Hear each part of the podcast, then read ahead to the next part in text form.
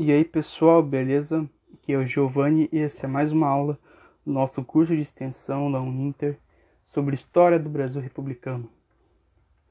E a nossa aula hoje a gente irá falar sobre a Era Vargas. Então, para iniciar sobre a Era Vargas, a gente vai começar a falar sobre as eleições de 1930. Ah, eu falei que ia entrar na República Velha, mas vou entrar aqui na Era Vargas porque para vocês entenderem melhor né, o contexto de toda a Era Vargas. Tá bom? Então, ali no, nas eleições de 30, a São Paulo deveria apoiar o político mineiro, né, o governador de Minas Gerais, para o cargo da presidência. Né? É só que São Paulo acaba apoiando o paulista Júlio Prestes.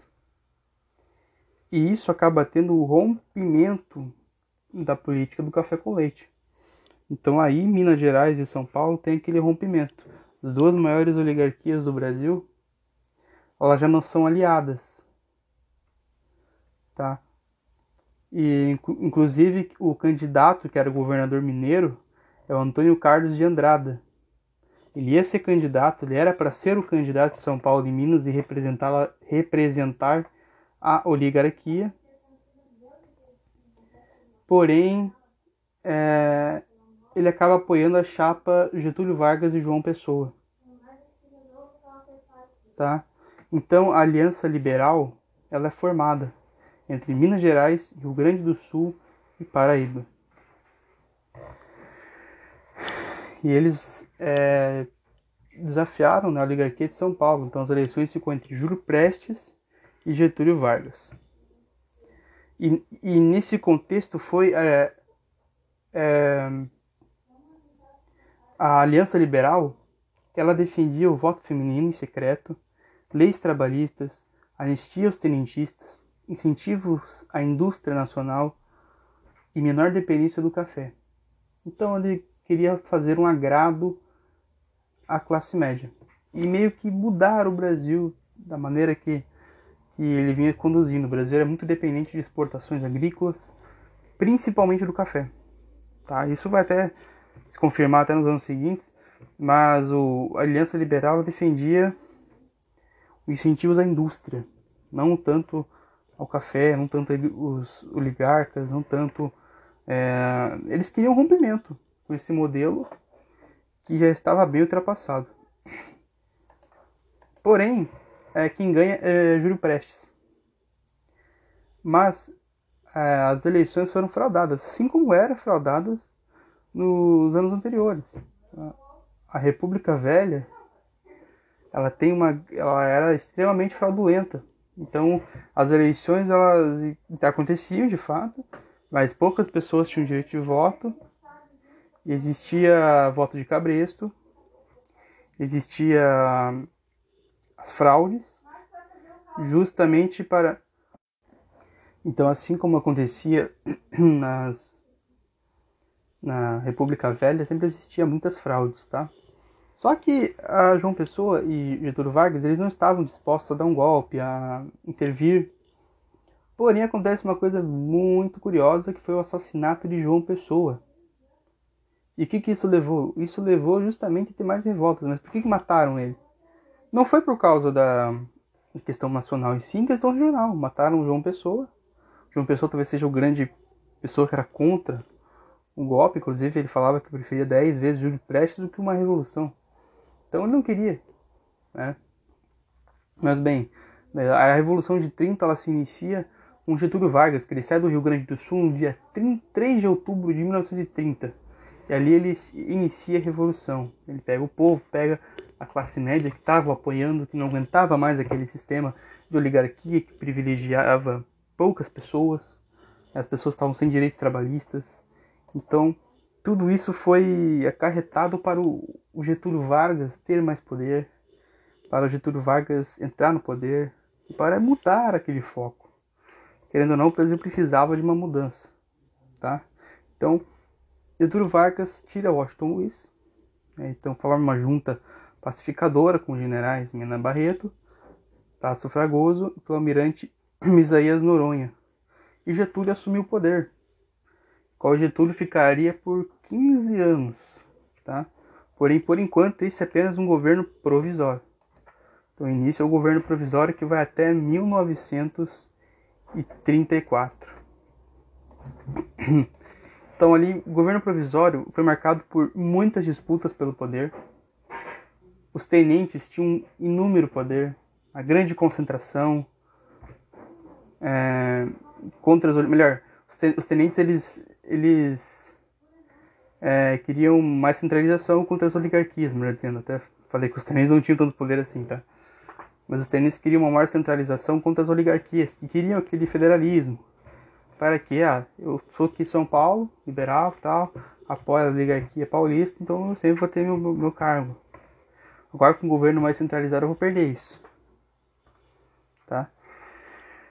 Porém o Vargas, por mais que ele fosse né, um revolucionário de 30, o cara que buscava mudar algumas estruturas do, do país, ele buscava equilibrar. Né? O Vargas era um político muito habilidoso, então ele buscou equilibrar entre as oligarquias e os tenentes. Tá? E com isso também voltou a política de valorização do café. Tá? Então o Brasil, ele, ele, ele, ele, como falei anteriormente, ele vai valorizar essa política. Porque querendo ou não, o Brasil ganhava muito com a exportação do café. O Brasil comprou mais de 17 milhões de sacas de café.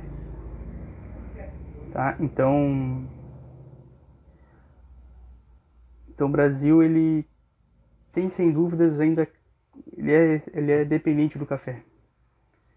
Tá? O Vargas também criou o Conselho Nacional, melhor, o Conselho, Conselho Nacional do Café para regularizar e proteger a economia cafeeira. Tá? E os proprietários de terra, melhor, proprietários do café, davam uma, uma cota de 20% ao Estado. Então eles tinham que pagar um certo tributo justamente para essa proteção né, da economia. Então o Brasil exportava muito e mesmo assim, e, e, e, graças a isso né, também as políticas de café foram através dessas cotas, tá? Só que o preço do café, como o Brasil, como estava numa crise mundial, não só no Brasil, para essa crise não ser tão forte, o governo queima boa parte do café comprado para elevar o preço dele no exterior. Então ali tem a queima do café. Foram milhões de sacas. O Brasil queimou em diversos anos isso para que tivesse menos e o café valesse mais. É muito, é muito estranho como é que funciona a economia, mas o governo fez isso para que o café valesse mais lá no exterior. E a política do Getúlio Vargas, a política econômica, foi marcada pelo protecionismo, pelo nacionalismo, por incentivo à indústria, tá bom? Então, a intervenção do Estado na economia era um, uma forma que o Getúlio tinha para governar. Era, era seu era, uma, era de uma, uma das suas especialidades. A intervenção do Estado era, assim, uma característica do governo Vargas, tá? Também ele ele, ele precisava assim de um apoio de uma nova de um novo empresariado, de uma nova, nova burguesia. Então ele, ele fez as suas reivindicações com empresas. Tá? Então o Vargas ele fez uma conciliação, tentou puxar um pouco o povo, ajudar também uma nova indústria. Isso acabou, em certo ponto, numa pequena oposição com os oligarcas, a curto prazo. Pequena não, uma boa oposição com os oligarcas, e tentou aumentar a sua melhor elevar a outra classe, né? Agora isso levou o que a Revolução Constitucionalista ou a Revolução Paulista de 1932, tá? um movimento popular. De fato, teve muitas pessoas do povo que queriam, né? do Vargas e tal. Mas ambos foram é, manipulados pela oligarquia paulista. E queria o quê? O retorno ao poder. Esse que era o grande é, esse que era o grande grande questão disso. Eles queriam retornar ao poder.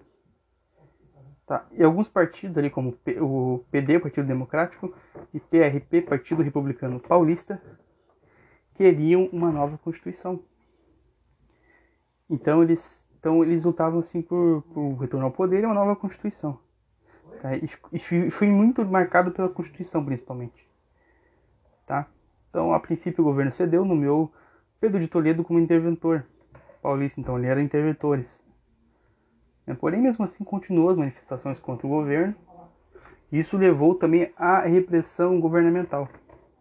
Então, mesmo colocando lá o Pedro de Toledo, ainda as pessoas estavam revoltadas, não queriam, queriam mais, queriam mais, é, queriam que o Vargas desse mais do que ele deu. E com isso, né, levou um movimento que conhecido até hoje, que é o MMDC. Foram jovens, quatro jo jovens mortos. É, muitos dizem que não eram jovens estudantes, eram pessoas assim mais velhas, né, que foram levadas ao patamar de Marte, né, que eram Martins, o Miragaia, o Drauzio Cardoso. Esse, movi esse movimento trouxe a São Paulo para que São Paulo lutasse nessa guerra contra o governo. Para as, as oligarquias terem o poder, para eles terem uma nova constituição. Então, essa guerra, a guerra durou três meses. Então, a, a luta armada começou no dia 9 de julho, porém ela terminou com um fracasso. Como eu falei anteriormente, São Paulo se é, a, a, guerra durou três meses, tá? E São Paulo se rendeu. Mas foi uma luta até bem heróica de São Paulo. Por mais que eles perdessem a guerra, desde é, fracasso militar, números baixas também, São Paulo teve um ganho político, tá? É, melhor, é, sim, São Paulo teve um ganho político. E Getúlio, em 33, promoveu eleições para a Assembleia Constituinte. Então, por mais que eles tivessem perdido a guerra, é, isso levou a, a que Vargas promovesse uma nova Constituição. Querendo ou não, foi um ganho muito bom para São Paulo. Tá? Aí vamos para a Constituição de 1934. Ela foi inspirada na Constituição da Alemanha da época, da Alemanha de Weimar, né? a República de Weimar. É, ela é baseada no liberalismo, no presidencialismo, presidencialismo independência dos três poderes. A eleição foi indireta para o para, para primeiro presidente. Quem venceu foi Getúlio Vargas, né, continuando no poder. Essa Constituição dava voto feminino, direitos jurídicos, é, legislação trabalhista, é, por exemplo, ela proibiu diferenças salariais por sexo, idade, etc. Salários mínimos regionais, jornadas de 8 horas, folga semanal, férias remuneradas, indenização ao trabalhador em caso de demissão, etc. Isso foi o resultado da, da, da movimentação popular por causa da péssima condição de trabalho. Então a gente ouve muito até hoje né, que ah, foi o Getúlio Vargas que deu a, a legislação trabalhista, mas isso já era reivindicações, é, reivindicações de muito tempo desde a República Velha. O Brasil precisava de uma legislação que protegesse o trabalhador, que estava extremamente vulnerável. Trabalhava inúmeras horas por dia, ganhava pouco, não tinha folga, não tinha férias. Era exploração para criar mulheres, crianças. Então essa Constituição ela foi bem importante. Foi uma Constituição liberal europeia, estilo liberal europeia, que se baseou na, na República de Weimar. Porém, é uma Constituição que foi, ela foi extremamente fraca porque ela durou apenas três anos, né? assim como a de Weimar, que durou em torno de. Ah, durou mais ou menos uns 15 anos, mais ou menos, até um pouquinho mais. Né? uma constituição que, que inclusive, quando Hitler chega ao poder na Alemanha, ele esfarela né, a Constituição. E, e, a gente já sabe o que, que vai acontecer, né? Hitler montou um governo totalitário depois, muito baseado na Constituição de Weimar, que dava essa liberdade para o Partido Nazista. Isso mais ou menos aconteceu um pouco com, com a Era Vargas, tá? Não vou comparar aqui, que eu acho que é até uma besteira comparar o Hitler com o Vargas, é um absurdo isso. Mas tem uma certa semelhança das constituições, foi inspirado, como eu falei, a de 34 foi inspirada na de Weimar. E também levou o Getúlio futuramente a ser um governo mais autoritário. Agora a gente vai para a intentona comunista, de 1975, onde socialistas, comunistas, líderes sindicais, camadas liberais, a famosa ALN, Aliança Nacional Libertadora, é, liderado por é, Luiz Carlos Prestes. Lembra do Prestes, da coluna Prestes, do movimento tenentista? Ele mesmo. Tá? E, só que o, o engraçado é que o porta-voz era Carlos Lacerda. Ele era o porta-voz do movimento da LN, da N, ANL, sempre confundo. E vocês vão ouvir mais além sobre o Carlos Lacerda. Tá? Então a ANL é um movimento de esquerda, até de esquerda mais radical em certos momentos, dependendo do grupo ali, que, que queria algumas pautas, defendia algumas pautas como suspensão de pagamento da dívida externa, nacionalização de empresas estrangeiras, reforma agrária, formação de governo popular. Em certo ponto, um, algumas é,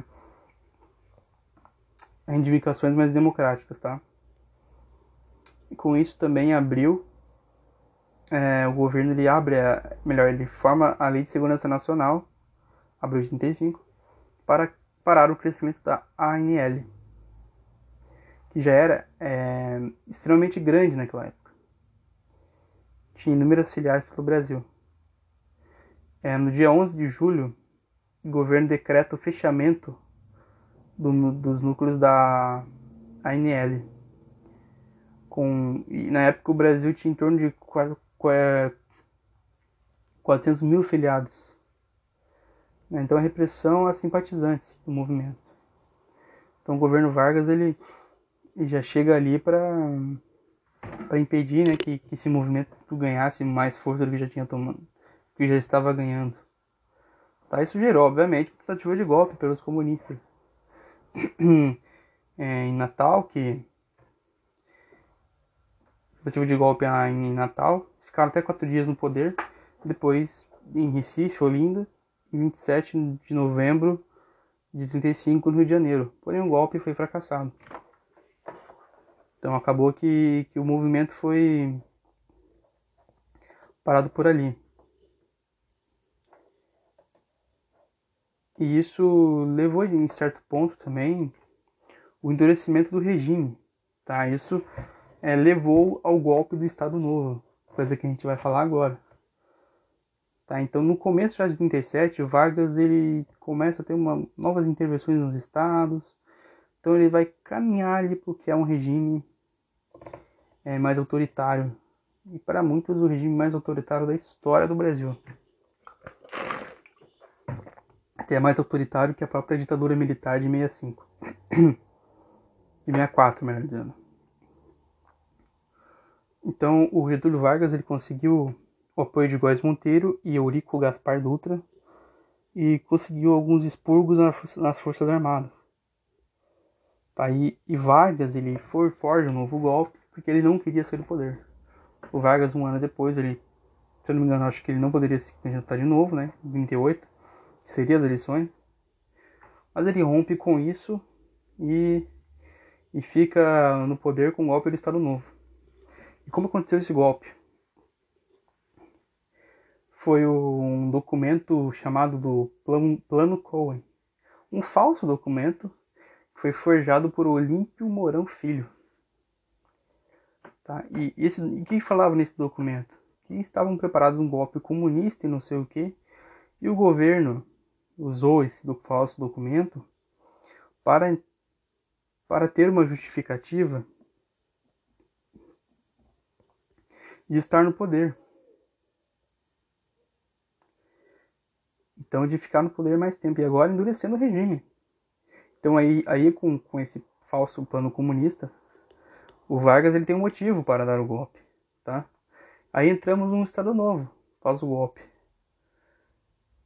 E o Estado Novo ele tem como algumas é, particularidades. É, o é, ele é um regime democrático, ele é autoritário, ele é personalista. O que é isso? É o, é o culto a um líder. Assim como era a Alemanha nazista, assim como era na União Soviética, e esses regimes estavam no seu auge. Tá? Autoritarismo, totalitarismo, personalismo.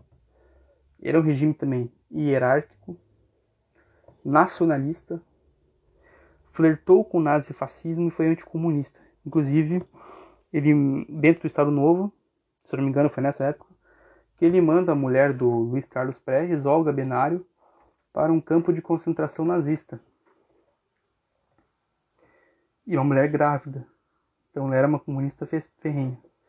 Aí quem chama o Vargas de comunista tem que tomar um tapa na cara, né? O que ele fez, ele foi o cara que mais perseguiu os comunistas. Tá? E flertou inclusive com o nazifascismo. Tá? Aí entramos no Estado Novo, que foi de 1937 até 1945, então durou em torno de oito anos. Isso acabou por um motivo, que é, até já está meio lógico. Tá? Então ele teve o fim da Constituição de 34, então a Constituição durou três anos, três anos apenas. Constituição de, de Weimar brasileira. Tá? Isso levou também, obviamente, à crise do liberalismo do mundo, a ascensão do autoritarismo. Como eu falei, os regimes autoritários estavam ganhando força pelo mundo, não era só no Brasil. Tinha algumas características, algumas características do fascismo. O Vargas era fascista? Não. Ele tinha algumas características, justamente porque o fascismo estava no auge. Então, o Vargas era mais um camaleão na política. Ele buscava o poder de qualquer maneira. Tá? Ele bem suprimiu o federalismo, né, colocou, trocou alguns governadores por interventores nas regiões, colocava as pessoas quebra de confiança dele. O governo do Vargas foi um governo centralizado. Então, como já era característica, o intervencionismo econômico também foi um governo mais centralizado ainda. Tá, dominou o executivo e o legislativo. Intervencionismo social. Então foi um governo bem autoritário e centralizador. Personalista. Esse foi o governo do Estado Novo.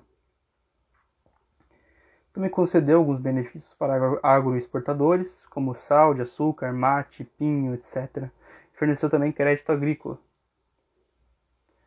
Dissolveu os partidos políticos e tudo foi é, legitimizado pela Carta Constitucional de 37. Então tudo que o Vargas fez foi, foi legalizado por essa Carta Constitucional. Aí com isso veio um, um movimento que também se sentiu ofendido porque teve seu direito tocado pelo governo Vargas. E eu falo pelo integralismo. Então agora a gente vai falar sobre o levante integralista.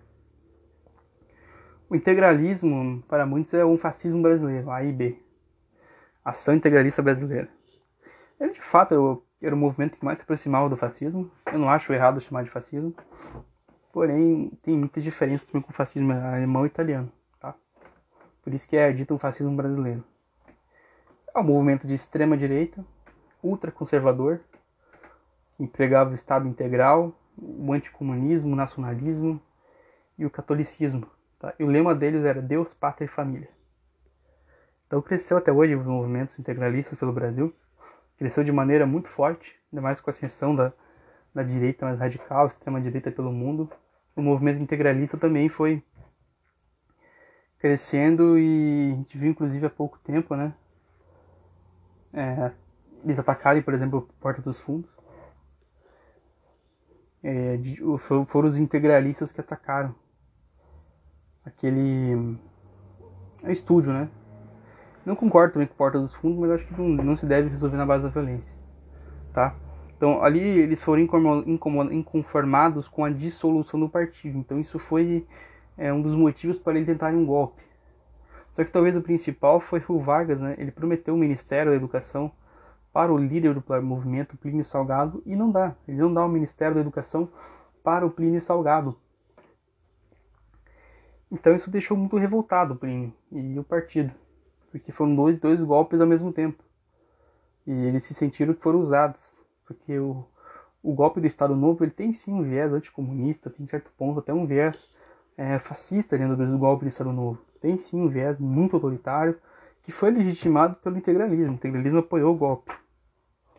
Justamente, obviamente, porque o Plínio ele queria o poder, queria estar no Ministério da Educação.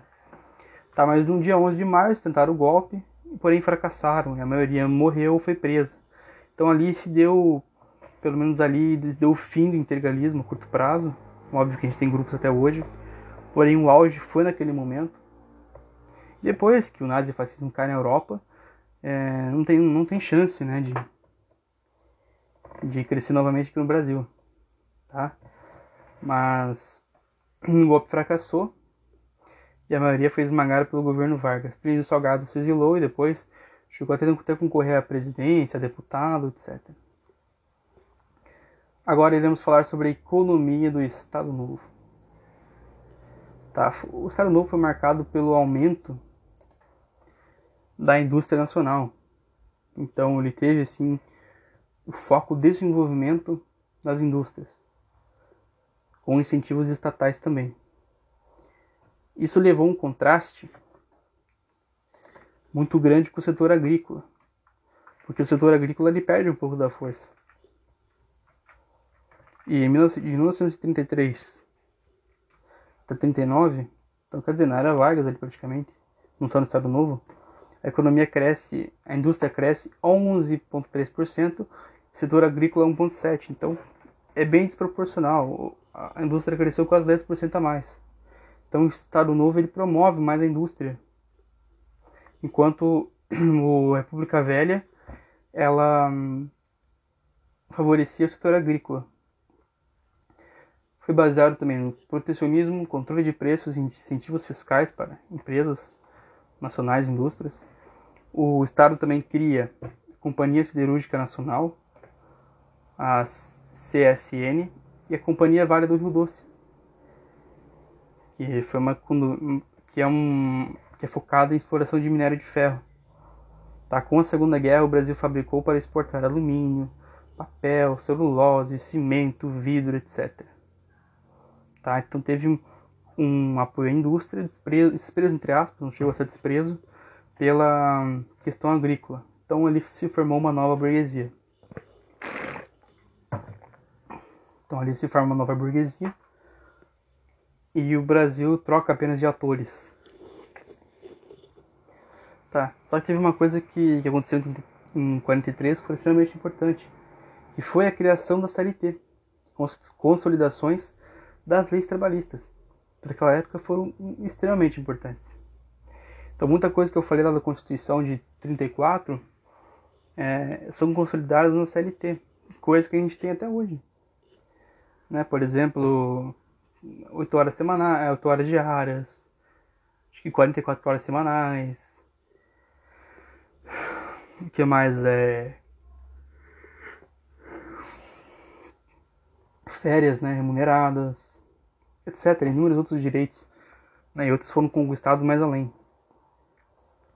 Então a economia do Estado Novo ela, ela teve esse viés, tá? Agora vamos falar sobre o Brasil na Segunda Guerra Mundial. É, o Brasil na Segunda Guerra Mundial é, estava com relações cordiais tá? com a Alemanha, com os Estados Unidos. O Brasil não queria entrar na guerra, tá? Porém, em certo ponto, o Brasil pende para o eixo. Mas graças a pressões e tal, o Vargas ele, ele acaba demitindo né, os adeptos do fascismo e se alinha com os aliados. E quem foi extremamente importante para essa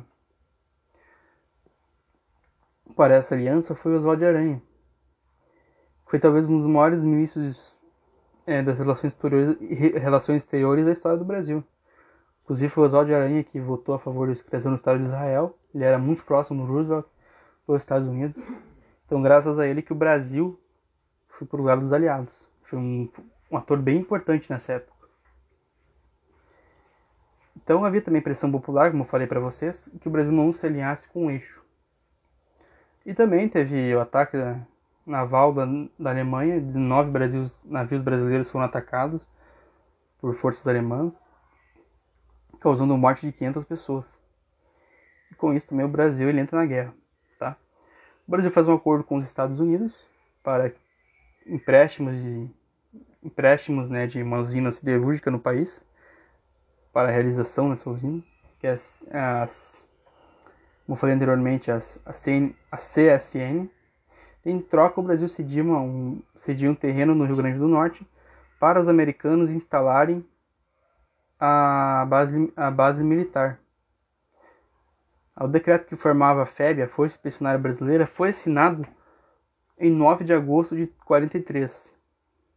a FEB se incorporou ao exército, alemã, ao exército americano e foi treinada por eles na Itália. Tá? Então o Brasil foi treinada, é, treinada pelos americanos e depois chegou até a Itália na guerra. Tá? O Brasil entrou na guerra em 42, então demorou então para o Brasil se acostumar com as armas, o Brasil é, o Brasil entrar na guerra de fato. O Brasil não era treinado. E em 40 e só que só em 44 a FEB desembarcou na Itália. E os maiores feitos foram as campanhas em Monte Castelo, Massarosa, Camaiore, etc. O Brasil ele sai do lado vencedor da Segunda Guerra. Então o Brasil está na guerra, praticamente no final, ele também já estava decidido depois de algumas batalhas perdidas ali da Alemanha na União Soviética. Que quem iria se, se manter vencedor dessa guerra seria os aliados. Então o Brasil ele pende sim pro lado vencedor. E fez certo, né? Porque imagine se o Brasil era fosse aliado, né? Da Alemanha nazista. Imagina o desastre que ia ser. Então o Brasil tende pro lado certo e a gente ganha a Segunda Guerra.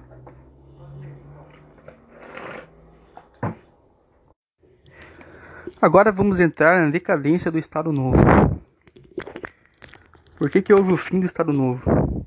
Tá bom? É, depois que o Brasil ganha a Segunda Guerra Mundial, há uma certa cisão entre o governo e o exército. Porque o regime brasileiro ele era parecido com o fascismo europeu. Então qual que era a lógica do Brasil até a Europa derrotar um governo dito fascista, não dito fascista não, um governo fascista, e ter um regime parecido aqui no Brasil. Então a lógica é zero é zero de ter um governo fascista aqui. Fascista não, parecido com fascismo, né? Então, depois disso, Vargas dá anistia aos políticos presos. Tá aí Góes Monteiro e Eurico Gaspar Dutra. É meio que arma um golpe contra Getúlio. Porque Getúlio, muitos diziam ali que queria ficar no poder mais tempo e tal. Porém, Getúlio não resiste e sai do governo. Tá, e as eleições ali em 45 foram entre o, o PTB PSD de Eurico Gaspar Dutra teve 55% dos votos. Ganhou de Eduardo Gomes com 28% da UDN. E o candidato Iedo é, Fiuza do PCB com 10%. Tá? Então isso decretou o fim da era Vargas. A vitória de Dutra decreta o fim da era Vargas. E do Estado Novo. Então agora a gente vai passar para outro momento da história, tá bom? Que é República Populista. Que a gente vai falar agora também. Então entramos na República Populista e agora no governo do General Dutra. Em 1946 até 1951, ele ficou esse tempo no poder. Então, em seu governo, é, Dutra fez uma constituição liberal, né, com voto secreto, divisão de três poderes, etc.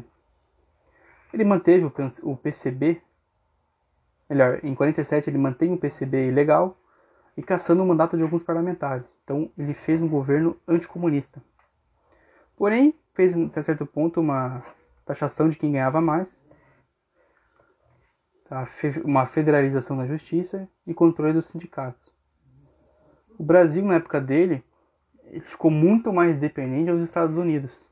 Tá? Participou da criação da OEA, da organização hum, é, dos países americanos, tá?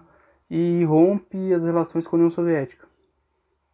Então o Brasil, ele, por causa da Guerra Fria também, meio que escolhe o lado dos Estados Unidos e faz uma certa oposição com a União Soviética. O, ele tinha um plano chamado Plano Salter, né, que abrigava saúde, alimentação, transporte, energia, e também foi responsável pela criação da Companhia Elétrica de São Francisco. Tá? Porém, seu governo foi marcado por uma grande inflação, alta dos preços e perda do poder aquisitivo do povo. Então, o povo, no final, acabou sendo prejudicado. Não foi um governo é, bom para o povo. Bem, aí depois que sai o Dutra, entra quem? Getúlio Vargas. Entra nos braços do povo. Volta como o, líder populista, direitos trabalhistas, etc. Vargas vence Eduardo Gomes. Perdeu de novo Eduardo Gomes, né, o DN. E seu governo foi marcado novamente por intervencionismo e nacionalismo. Indústria de base, siderúrgica, petroquímica, transportes, é, etc. Energia, etc. Seu governo também foi marcado pelo monopólio do petróleo nacional, com aquele slogan Petróleo é nosso. E isso foi a criação da Petrobras. Então, a empresa que a gente conhece até hoje, ela foi criada na era Vargas. Petrobras foi criada na era Vargas. Também houve reajustes salariais que não acompanharam a expectativa de vida e levaram a insatisfações populares. Então, em março de 53, 300 mil pessoas em São Paulo fizeram greve. Então, também houve uma certa cisão com o governo. Tá? O governo não estava é, melhorando a expectativa de vida das pessoas. Até que em 54, o João Goulart, ministro do Trabalho, aumentou em 100% o salário mínimo. Tá? Porém, houve uma grave pressão das elites que João, João Goulart ele sai do governo e acaba não aumentando o melhor acaba não cedendo o, aumento, tá? E cresceu, né, inumeramente a oposição a Vargas, né, que o Vargas queria formar uma, uma república sindicalista, como aconteceu na Argentina com o Juan Perón. O Vargas se inspirava de fato no Perón. Né, porém, havia rumores que Vargas ele queria formar uma república como Perón formou na Argentina. Então Vargas também criticava a remessa de lucros, tá? Posterior. Ele tinha um grande inimigo entre aspas, né? Um grande adversário político, o maior antigetulista de sua época, que era o jornalista Carlos Lacerda, que acusava o governo de corrupção quem era Carlos Lacerda? Aquele que era porta-voz lá do Luiz Carlos Prestes, há 20 anos atrás. Porém, o Carlos Lacerda, ele agora ele, ele mudou de lado, então ele, ele é da UDN. Então ele era um cara mais à esquerda, e agora talvez seja o maior porta-voz da direita. Com uma história incrível, né? E com isso, o Gregório Fortunato, que era o segurança do Vargas, ele tenta matar o Lacerda, porque o Lacerda só ele atacava o Getúlio da pior forma possível. É óbvio que o Getúlio tinha críticas, não era um cara perfeito, pelo contrário. Porém, ele criticava o Vargas por, por motivos errados. Tá, e o Gregório Fortunato ele teve uma ideia, que foi tentar matar o Vargas. Porém, ele acaba matando o major da aeronáutica, Rubem Vaz. Tá, e o, depois disso, é, informa-se um inquérito e tal. Muitos queriam que o Vargas fosse responsabilizado, culparam o irmão dele, não lembro se o irmão dele assumiu. É, eu, eu, recomendo que vocês assistam um filme, né? Do Vargas, Getúlio Vargas, que fala sobre o momento dele. Os, os, os dias finais dele. Foi bem interessante. O filme começa justamente com o Gregório Fortunato tenta matar o Lacerda. É um filme muito bom, tá? Que, que remete muito ao contexto da época. Tá, o exército ele queria a renúncia do presidente, oficiais da aeronáutica também. E o Vargas ele tinha, um, tinha medo, tá? Medo que o exército tirasse como aconteceu em 45. Ele tinha medo de ser preso, tinha medo de e ele falou inclusive que ele só sairia morto do catete. Então o Vargas ele, tinha, ele temia sim por exército tirar ele. Mas o Vargas até hoje não foi provado de maneira nenhuma que ele tinha ligação com, com o assassinato foi algo mesmo do, do Gregório Fortunato, porque de fato o Lacerda ele, ele era hostil ao Vargas, ele não. Ele, ele era um grande opositor. Atacava Vargas até mesmo de maneiras. De maneira. Maneira errada, né? Podemos comentar. O Vargas, então, temendo um golpe militar, se suicida com um tiro no peito e deixa uma carta testamento. Sugiro a vocês também que leiam essa carta do Vargas, tá? Foi uma carta extremamente interessante que fala sobre o, o, os sentimentos dele e tem uma frase que talvez seja uma frase icônica né, para muitos que estudam história, que é sair da vida para entrar na história. Essa foi a frase de Getúlio Vargas, que ele escreve na carta. Então, Getúlio Vargas se suicida e muitos dizem que esse suicídio dele apenas deixou o golpe militar adiado por 10 anos. Os militares queriam que queriam também voltar ao poder. Aí quem assume é Café Filho, que era vice dele, a presidência em 55. Para substituir, para substituir Getúlio Vargas, o PTB e PSD lançam o jovem governador de Minas Gerais, Juscelino Kubitschek de Oliveira, para a presidência e João Goulart de vice. Tá. O JK ele acaba ganhando as eleições com 35% dos votos contra 30 de Juarez Távora do, da UDN contra Ademar de Barros também que somou 25% dos votos. Então foi é, uma votação bem equilibrada. Né? Inclusive o próprio Lacerda ele denuncia falando que, que não era para deixar ele assumir, porque ele não ganhou com 50% dos votos, mais um que até hoje é assim, né? Tudo bem, nossa Constituição mudou bastante, mas para alguém se eleger, ele precisa dos 50%, 50 dos votos, mais um para se eleger presidente, ou governador, ou prefeito. Então tiraram, é, tentaram tirar ele antes dele mesmo assumir, mesmo ele ganhando a eleição. Porém, o, o, o general Teixeira Lott ele deu um golpe legalista para a posse de, do, do JK. Então, o Teixeira Lott bateu no peito e falou: não, JK fica, JK vai ser presidente do Brasil, foi eleito para isso, então o JK ele se torna presidente. Tá, ele assume o governo em 56. Tá. Seu plano de governo era desenvolver o Brasil 50 anos em 5. É, tinha também o plano de metas que tinha como objetivo industrializar o Brasil. Ele vinha de uma corrente nacional desenvolvimentista, porém também tinha certos traços de liberalismo, como a gente vai ver mais além. Por isso, o governo foi marcado pela construção de Brasília, uma capital no meio do, do no meio do país, que, que era justamente desenvolver o interior brasileiro. Então pensa naquela época, como é que era o interior? Ele era subdesenvolvido, não tinha é, estrada, não tinha era mais comandado por coronéis, né? O que ele queria era industrializar aquele lugar também. E podemos criticar se a construção de Brasília ela fez certo, se fez errado, como é que ela foi feita, mas de fato fez o meio do Brasil crescer, não ficar apenas nos litorais. Isso levou de certo um desenvolvimento do Brasil. E quem foi o foi o, o arquiteto dessa obra foi o famoso Oscar Niemeyer. Né? A obra foi considerada patrimônio cultural da humanidade. Só que uma outra coisa que muitos não sabem é que a construção de Brasília ela já era prevista em Constituição desde 1891 e previa a construção de uma capital no meio do país, tá ali no Planalto Central.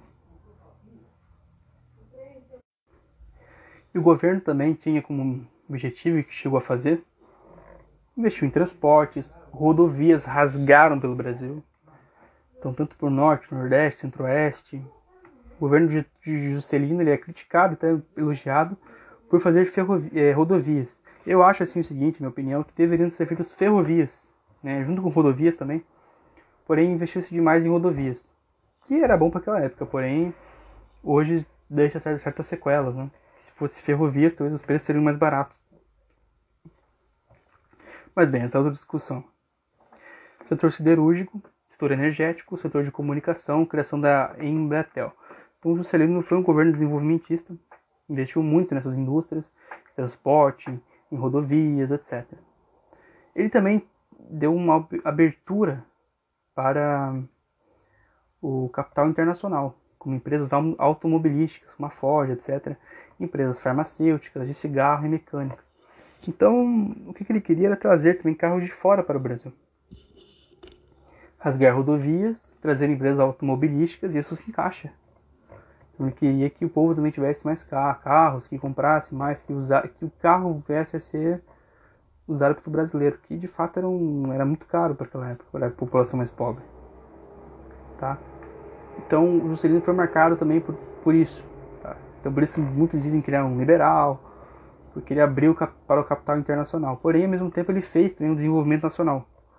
Foi um, foi um governo nacional desenvolvimentista, porém teve também abertura para o capital externo. Bem, o Brasil, o Brasil também naquela época foi campeão da Copa do Mundo 58, primeiro título mundial do Brasil.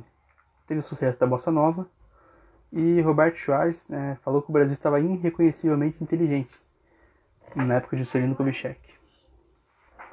Tá? Então as principais críticas ao governo Juscelino foi o aumento da dívida externa, gastos do números gastos também do é do para desenvolver o país, construção de Brasília, também levou a obras superfaturadas, corrupção, inflação, gerando uma crise econômica que se aprofundaria no governo Jânio Quadros. Então essa foi a grande crítica à JK. Tá? Aí, aí mesmo, com, mesmo com isso, o governo JK é extremamente bem avaliado até hoje. Agora a gente vai para as eleições de 1960, que não permitia a reeleição. JK muito provavelmente seria reeleito mas antigamente o mandato era de 5 anos, e era apenas um mandato só. O JK queria voltar em 65. Tá? Mas quem que concorre? O, o candidato do JK era o Teixeira Lott. É aquele mesmo que que deu o golpe legalista para o JK assumir. Tá? Então, o, o Lott ele era o principal e o Jango, o João Goulart, aquele que foi ministro do Trabalho de Getúlio Vargas, ele era o seu vice. Porém, gente, as, as eleições antigamente eram separadas de vice para presidente. Então a pessoa poderia eleger o Jânio, que era o candidato da UDN, e não eleger o Milton Campos.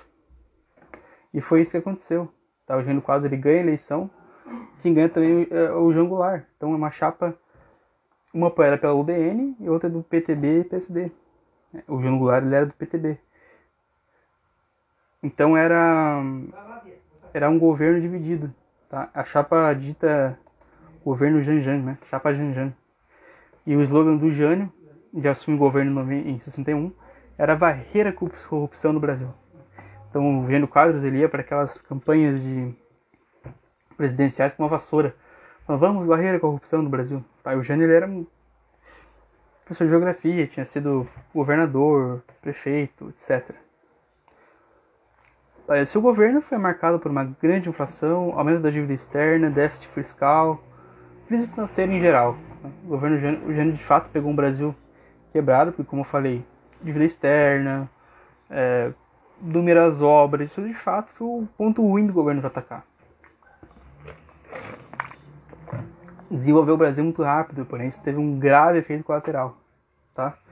E Jânio, para suprir essa crise, da sucumbir à crise, ele faz uma é, restrição de subsídios, congela salários, exporta, né, faz mais exportações para fora. E foi um governo de fato de austeridade fiscal. Porém, o governo Jânio ele foi controverso porque ele pegou a política de independência dos Estados Unidos e teve uma relação com o um país socialista, inclusive com a China. Inclusive, ele manda lá o Angular para a China e tem aquela famosa frase lá do, ah, do, do, João Goulart, que queria manter as amizades com a República Popular da China.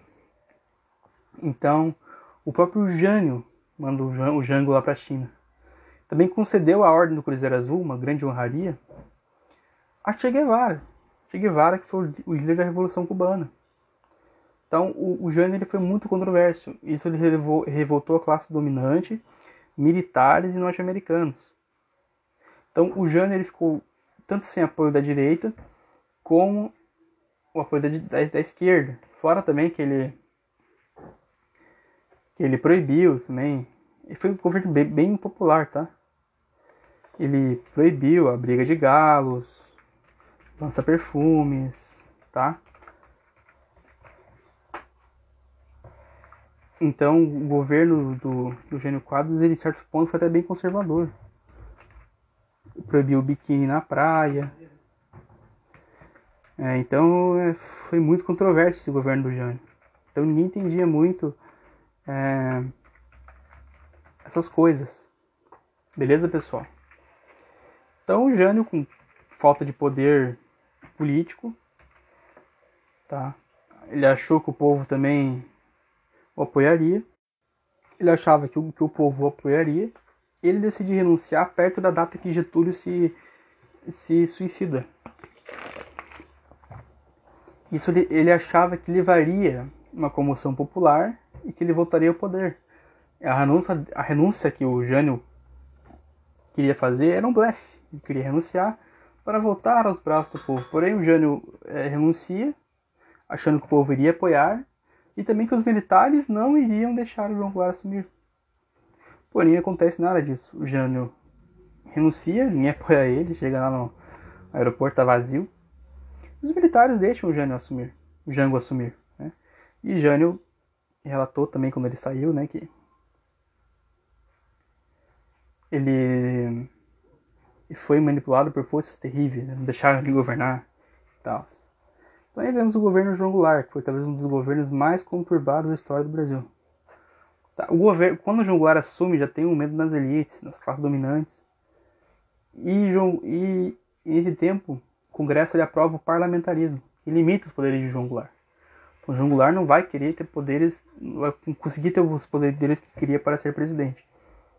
Tá, então quem entraria é Tancredo Neves, ele é o primeiro-ministro, né, o famoso Tancredo Neves. Então ali também começa a campanha da legalidade, comandada, comandada por Leonel Brizola, que reivindica, é, reivindicava que Jango assumisse. Esse era o objetivo de Brizola, o pessoal que, que fez a campanha da legalidade. Também, também no governo João Goulart foi feito o plano trienal, que era para tirar o Brasil da crise. Tá? Que contou com o economista Celso Furtado, tinha como um dos focos combater a inflação, aumentar o desenvolvimento industrial, etc. Também ele realizou o 13º salário. Ele criou o 13º salário, que tem até hoje. Foi o governo João Goulart. Criou, então deu mais condição aos mais pobres e tal. Ele era um um trabalhista, tá? ele não era um comunista. Então, muitos achavam que o João Clara era um comunista, não. Ele era apenas um trabalhista, herdeiro do Vargas. Tá bom, pessoal? Ele era do PTB, inclusive. Então, o João Goulart, ele, ele, ele também busca essa reforma de base, como reforma agrária, reforma urbana, reforma eleitoral, voto aos analfabetos, reforma universitária para deixar é, os pobres nas universidades. Então isso gera uma oposição das elites. E João Goulart ele cria uma certa rixa com as elites. Então queriam derrubar ele a todo custo. Aí não só as elites, os norte-americanos também. Então no dia 6 de janeiro de, de 1963 houve um plebiscito entre presidencialismo e parlamentarismo. E o que ganhou foi o presidencialismo. Tá? E João Goulart ele retorna ao poder, retorna como presidente mesmo. E Jango voltou querendo implantar as reformas de base. Porém, isso levou o Brasil a uma grande tensão política, forte polarização, e também tem um contexto da Guerra Fria. Tá, isso também chegou a, a março de, 90, de 64, com o comício da Central, João Goulart, com 300 mil pessoas, e ali ele enfatizou as reformas de base. Então isso, isso levou inclusive a ter uma oposição nos setores mais conservadores, com setores mais da elite, tá? empresariais e tal, que houve a marcha com a família, com Deus e pela liberdade. Teve em torno de 400 mil pessoas nessa época. Tá? E com pastas de Brasil, não será uma nova Cuba e tal, eles pediam um golpe de militar contra Jango. Então ali foi, um, foi uma grande manobra né, desses, grupos para que João Goulart não, assumir, não continuasse no poder. Tá bom? E no dia 1 de, de abril acontece o golpe militar. Os militares assumem o poder e, e derrubam o João Goulart. O João Goulart ele se exilia no Uruguai e não resiste ao golpe. Porque ali se iniciaria uma guerra civil se João Goulart tentasse. Né? Então, todos diziam, ah, tem um golpe comunista e tal. O motivo do golpe militar foi isso. Eles achavam que ia ter um golpe comunista composto por, por João Goulart ali, o pessoal do PCB, porque o Jango de fato ele se alinhou um pouco com o PCB, com o trabalhismo mais forte e. Porém o Porém, mesmo com isso, ele não era um comunista. Como eu falei, ele era apenas um trabalhista que queria propor mais reformas de base. Tá? Bem, mesmo assim, o Vargas ele deposto, né? Dizem que ele deixou a cadeira da, a cadeira da presidência, porém ele apenas não resistiu ao golpe. Que poderia até mesmo ser morto por ali. O golpe foi apoiado como, por governadores como Carlos Lacerda e Magalhães Pinto. Tá?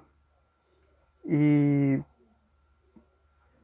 e também, como eu falei, o golpe militar, né, que taxavam o Jango de ser comunista e tal.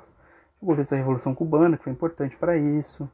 Golpes da América Latina, Guerra Fria, militares queriam mais poder. Todo esse, esse contexto levou os militares a, ao poder, tá? Teve um certo momento pós a Revolução Cubana que implantasse o comunismo em países da América Latina. Então houve sim golpes na América Latina posteriores a isso, na Revolução Cubana. Também muito foi, foi influenciado pelos Estados Unidos. Então os Estados Unidos bancou o golpe. Inclusive tem áudios ali famosos do Lincoln Gordon, até do Kennedy, falando assim de possivelmente fazer uma repressão assim ao governo Jango, que queriam derrubar ele e tal. E também os militares queriam mais poder. Como eu falei anteriormente, o, o, o Getúlio Vargas ele adiou o golpe militar, que era para ser por lá em 54 foi em 64. Então foram contextos que levaram o Brasil a uma ditadura que duraria 21 anos, tá? Então na próxima, próximo podcast, esse já, tá, já está acabando, a gente vai falar sobre a ditadura militar e talvez até mesmo sobre a nova república junto, tá bom? Então é isso aí pessoal, abraço e até o próximo podcast.